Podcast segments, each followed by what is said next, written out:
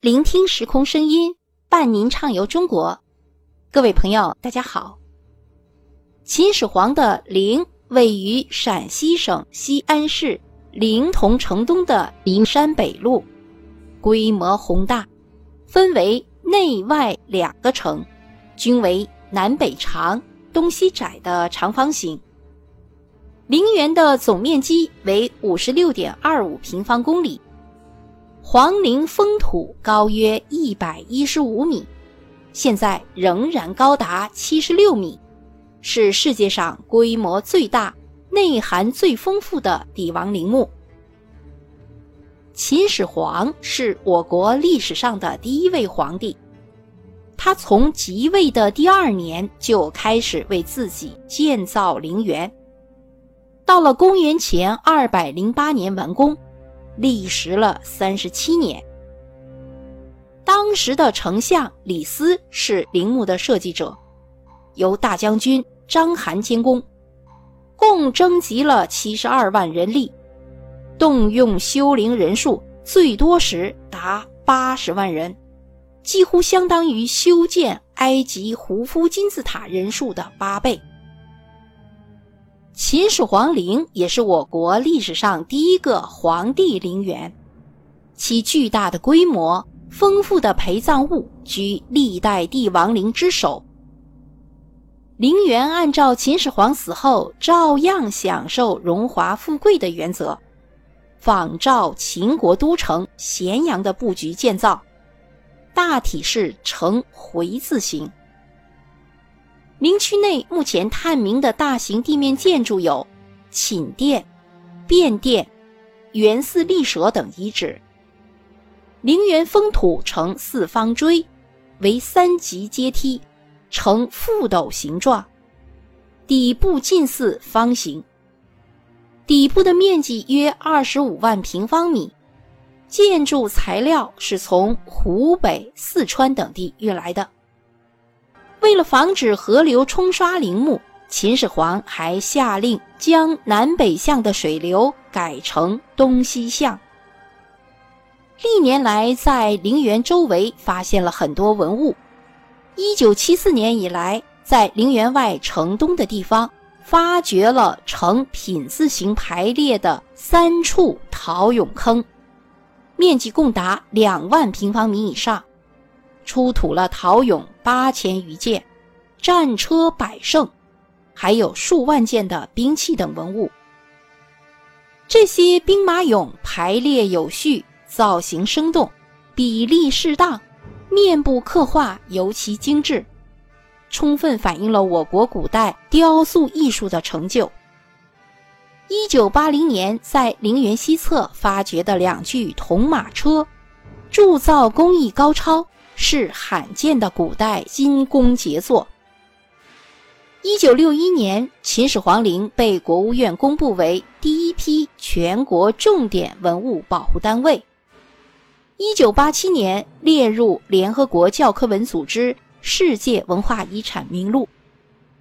秦铜马车出土于秦始皇陵西侧二十米处，出土时已经残破，经修复恢复原状。铜马车的主体为青铜所铸，某些零部件使用金银材料。铜马车的各个部件都是分别铸造的，然后用嵌铸、焊接、粘接、铆接、子母扣等多种机械连接工艺，将众多部件组装为一体。铜马车的通体用矿物颜料进行了彩绘。马为白色，铜马车完全按照真人、真马、真车精心制作而成，大小相当于实物的二分之一。最出彩的是一二号马车的伞盖，厚度仅为零点一至零点四厘米，但面积却达到了一点一二平方米和二点三平方米。整体一次成型，是目前发现年代最早、形体最大、保存最完整的铜铸车马。对研究我国古代车马制度、雕塑艺术和冶炼技术等都具有极其重要的历史价值。好，接下来我们说说秦兵马俑。一九七四年三月，灵山脚下西洋村，为了抗旱，几个村民在打井时发现了秦俑。一九七四年七月，考古工作者开始对秦始皇陵东侧的兵马俑坑进行发掘，除四号坑为空坑，其余一、二、三号坑均发现了大量的兵马俑。这三个兵马俑坑呈品字形排列，一号坑呈长方形，长二百三十米，宽六十二米，总面积一万四千二百六十平方米。四面均有斜坡门道，俑坑布局合理，结构奇特，每隔三米就架起一道东西向的承重墙。墙与墙之间空档中，整齐地排列着兵马俑。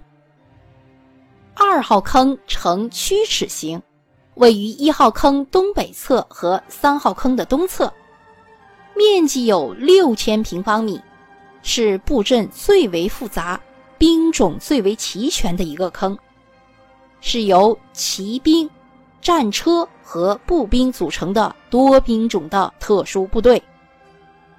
三号坑呈凹字形，位于一号坑的西端北侧，与二号坑东西相对，面积约五百二十四平方米。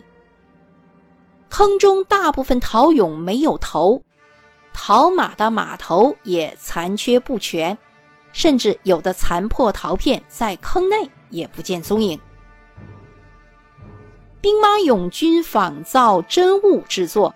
大小四针，陶俑高一点七五至两米，披铠甲或战袍，有彩绘。兵马俑坐西向东排列有序，组成了威严的军阵，可能是象征守卫陵园的宿卫军，也可能是送葬军阵的模型。